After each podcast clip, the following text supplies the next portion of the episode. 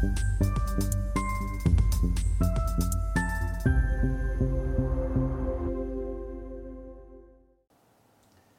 Bonjour, bienvenue sur Investor TV dans notre émission Levée de fonds où les entrepreneurs en recherche du financement viennent nous présenter, nous proposer leurs projets.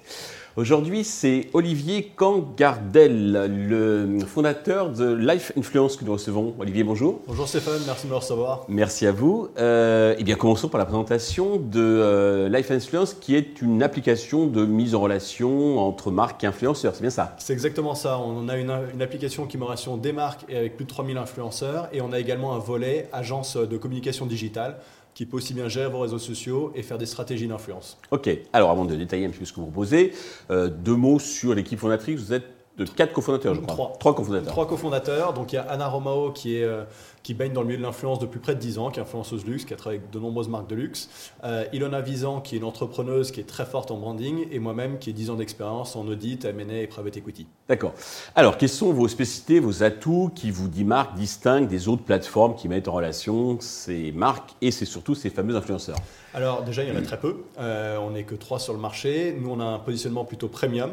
Euh, et il y a ce côté agence aussi qui fait qu'on est les seuls à avoir ça. Donc on a vraiment, si, si l'entreprise souhaite aller plus loin avec un accompagnement personnalisé, on peut le faire. Et on a également une présence internationale puisqu'on est ouvert au Brésil et on est en train d'ouvrir euh, à Dubaï et en Belgique. Euh, on aura ouvert d'ici la fin de l'année. Donc il y a cette dimension internationale où on travaille aussi bien avec des grands groupes. On accompagne des Omega, des Lancôme, des Poirets et des PME, des startups et des indépendants. Donc, Donc vous êtes plutôt, on va dire, marque size, c'est-à-dire en fait vous partez de la marque et vous cherchez des influenceurs qui lui correspondent alors que d'autres plateformes ou d'autres acteurs, peut-être c'est dans l'autre sens. Hein, Alors, le, sur l'application, en fait, les, marques proposent leurs services. Et si les influenceurs sont intéressés, c'est eux qui viennent demander aux marques de bénéficier de leurs services en échange de visibilité.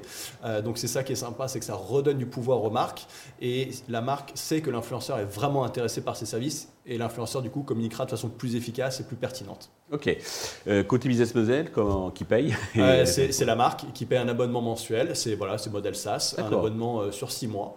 L'influenceur c'est gratuit pour lui. Il vient juste bénéficier, voilà, générer de la visibilité pour les marques qui, avec qui il collabore. D'accord. Il n'y a pas d'intermédiation alors en fait. C'est l'influenceur, enfin la marque qui communique avec l'influenceur ou vice versa. Voilà. Sur l'application, oui, nous notre équipe est là en support si oui, besoin. Oui, bien sûr. et après sur la partie agence, là pour le coup, c'est nous qui sommes l'intermédiaire. Voilà, la marque nous dit ses besoins et nous, on va trouver les influenceurs qui sont plus pertinents pour lui. On négocie, on mène à bien toute la campagne d'un point de vue opérationnel.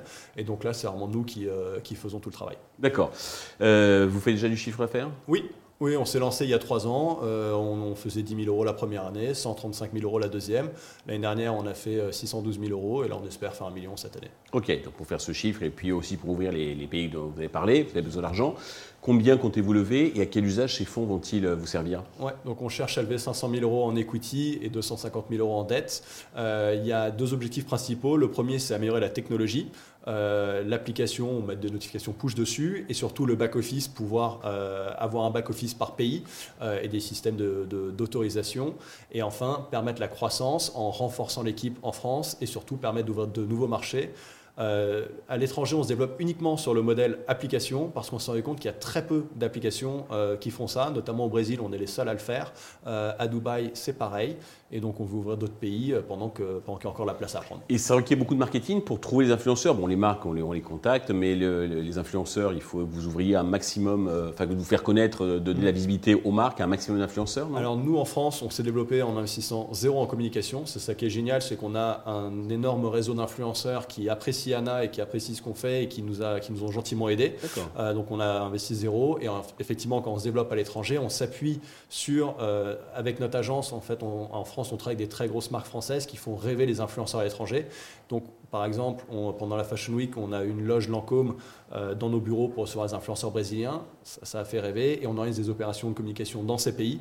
Euh, mais maintenant, on sait comment ouvrir des pays facilement, on sait comment démarcher les influenceurs facilement. Et ensuite, la, partie scale-up commerciale, pareil, maintenant on sait le faire et aider les entrepreneurs locaux qui nous aideront à ouvrir les nouvelles filiales. Les euh, pays, vous les ouvrez depuis Paris, éventuellement avec un natif du pays ou, Oui, euh, toujours. Pas De, siège alors, alors, pardon, aussi, on a un siège au Brésil et on a un siège à Dubaï. Mhm. et c'est des équipes locales qui gèrent pour, pour pouvoir scale-up rapidement. Nous, on ne peut pas s'occuper de tout nous-mêmes. Mhm. Donc, on a vraiment des équipes locales qui connaissent le pays, qui gèrent gère le pays avec notre aide justement.